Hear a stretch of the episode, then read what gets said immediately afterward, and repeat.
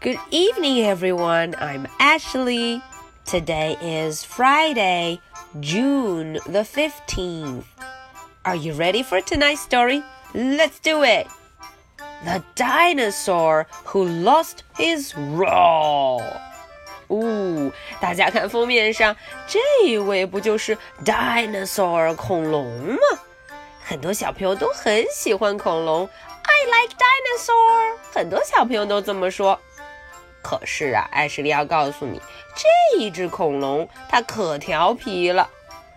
故事的标题中就说了，今天啊，这只恐龙它再也不能大声的叫，不能咆哮。哎，为什么它不可以 roar，不可以这么叫了呢？嗯，艾什莉要带着大家来看看到底发生什么事了。The dinosaur who lost his roar.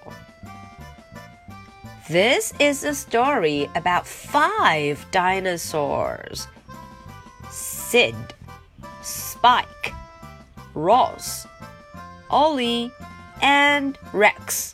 哦，五位恐龙主角都登场了：Sid, Spike, Ross, Ollie, and Rex。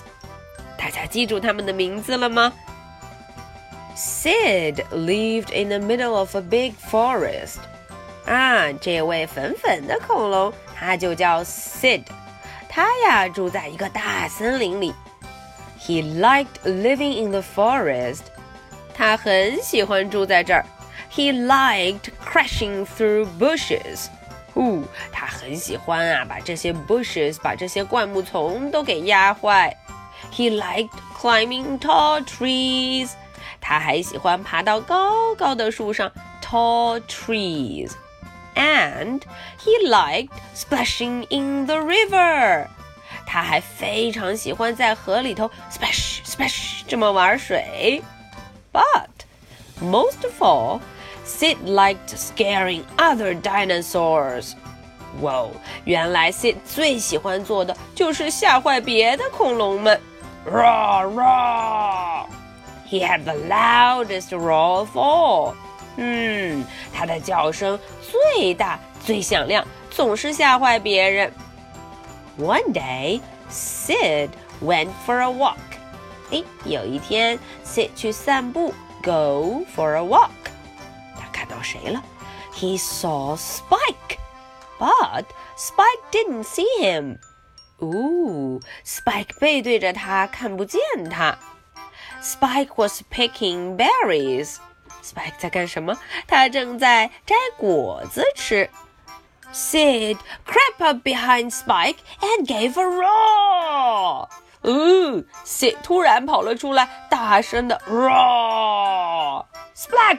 Spike got covered in squishy berries. 呃哦，大家看，Spike，Spike 全身上下都沾满了果汁，嗯，被这果子给黏糊糊的沾上了，因为他被吓了一大跳，哈哈，laughed Sid。That's not funny, Sid," said Spike.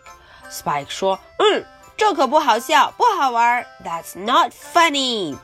Sid just screamed and stomped on his way. 看看，Sid 就咪咪的笑着，然后走开了。Ross was catching fish。哦，回过头，他又看到了 Ross。Ross 在干什么？在抓鱼，catch fish。Sid crept up behind Ross and gave a roar。呜，看看 Sid，roar 又叫了起来，splash。 Ross fell into the water. Oh no! Ross 掉到了水里头。哈哈，laughed Sid. 嗯，Sid 又笑了。That's not funny, Sid, said Ross. Sid just screamed and stumped on his way.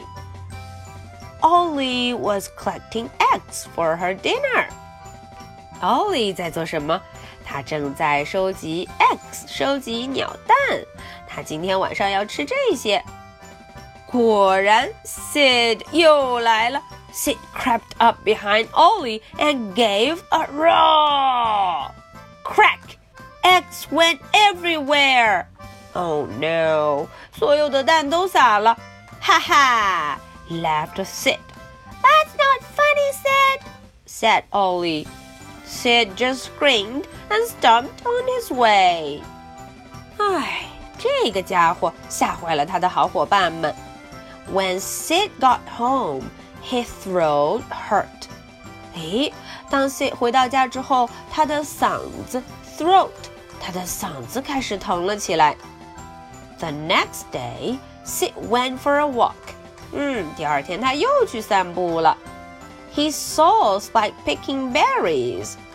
啊，他看到了 Spike 又在干什么？Picking berries，又在摘果子了。Sid crept up behind Spike and gave a croak. Oh, oh, oh, uh oh. Spike 没有被吓到，因为呀，Sid 咳嗽了几声，他叫不出来了。Spike laughed. Ha ha, Sid, you've lost your roar. You can't scare me anymore. 诶，Sid 没有吓到 Spike。Sid went red in the face and tiptoed away. 哦，Sid 脸都红了，然后呢，就只好灰溜溜的走了。Sid came to the river. Ross was fishing. Oh, look at that! Ross was fishing.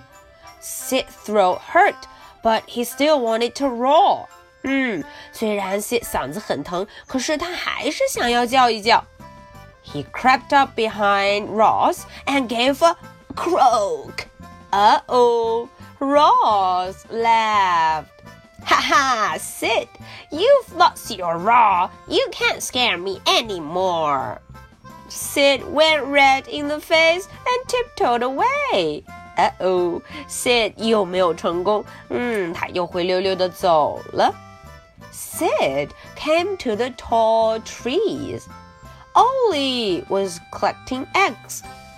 Sid's throat still hurt, but he wanted to roar.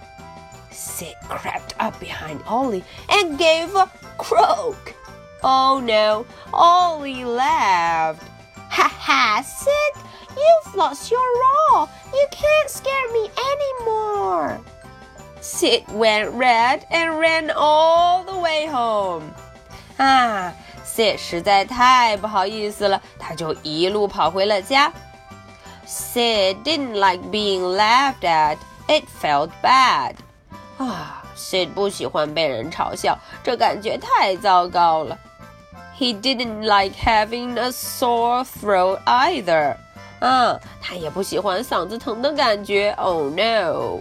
So he ate a spoonful of honey drank some warm water and went to bed. 啊，Sid 有好主意，他呀吃了满满一大勺的 honey 蜂蜜，然后咕噜咕噜咕噜咕噜咕噜喝了很多的 warm water 热水，接着 go to bed， 睡大觉了。The next day, Sid throat was better. 嗯，第二天 Sid 的喉咙就好多了。he decided to visit Spike, Ross, and Ollie. 他决定去拜访他的朋友们。I'll say sorry for scaring them, he thought. 嗯，他想我要对他们说 sorry，因为我吓坏他们了。 Sid went to the berry bushes. 诶，他第一站到的是 berry bushes，到了果子树旁边。But Spike wasn't there. 嘿，他没有找到 Spike。Spike 不在。第二站他去哪儿了？He went to the river. 到了河边 river. But Ross wasn't there. 诶，Ross 也不在那儿。 最后他又去了哪儿啊？He went to the tall trees. But Ollie wasn't there. 咦，他又跑到了 tall trees 高高的树旁边，可是 Ollie 也不在。Sid saw some footprints。哦，这时候 Sid 看到了一些 footprints，看到一些脚印 footprints。They were at the bushes and the river too. too。嗯，在这儿看到的脚印也出现在 bushes，在灌木丛旁边，也出现在 river，在河边。They weren't Ross's, they weren't Spike's, and they weren't Ollie's. Sid 仔细一想，这个脚印都不是他的好伙伴们的。Sid followed the footprints，他就跟上了这些个脚印。the footprints led to a huge dinosaur called Rex. Oh no! 原来这脚印是谁的？是这只大恐龙 Rex Oh oh! Rex 抓了谁呀？Rex had taken Spike, Ross, and Ollie home for dinner. 他想要把这三只小恐龙抓回家做晚餐 dinner. Sid wanted to scare Rex. but did he have a roar?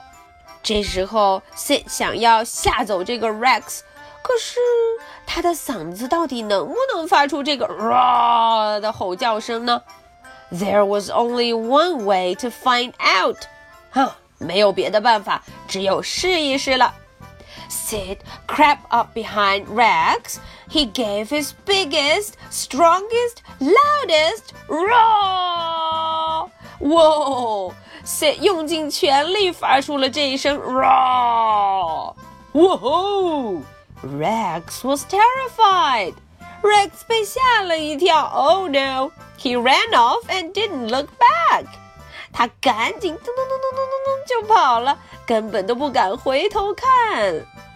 Three cheers for Sid! Cry the others. 嗯，他的好伙伴们都很高兴。Hooray for Sid! Hooray!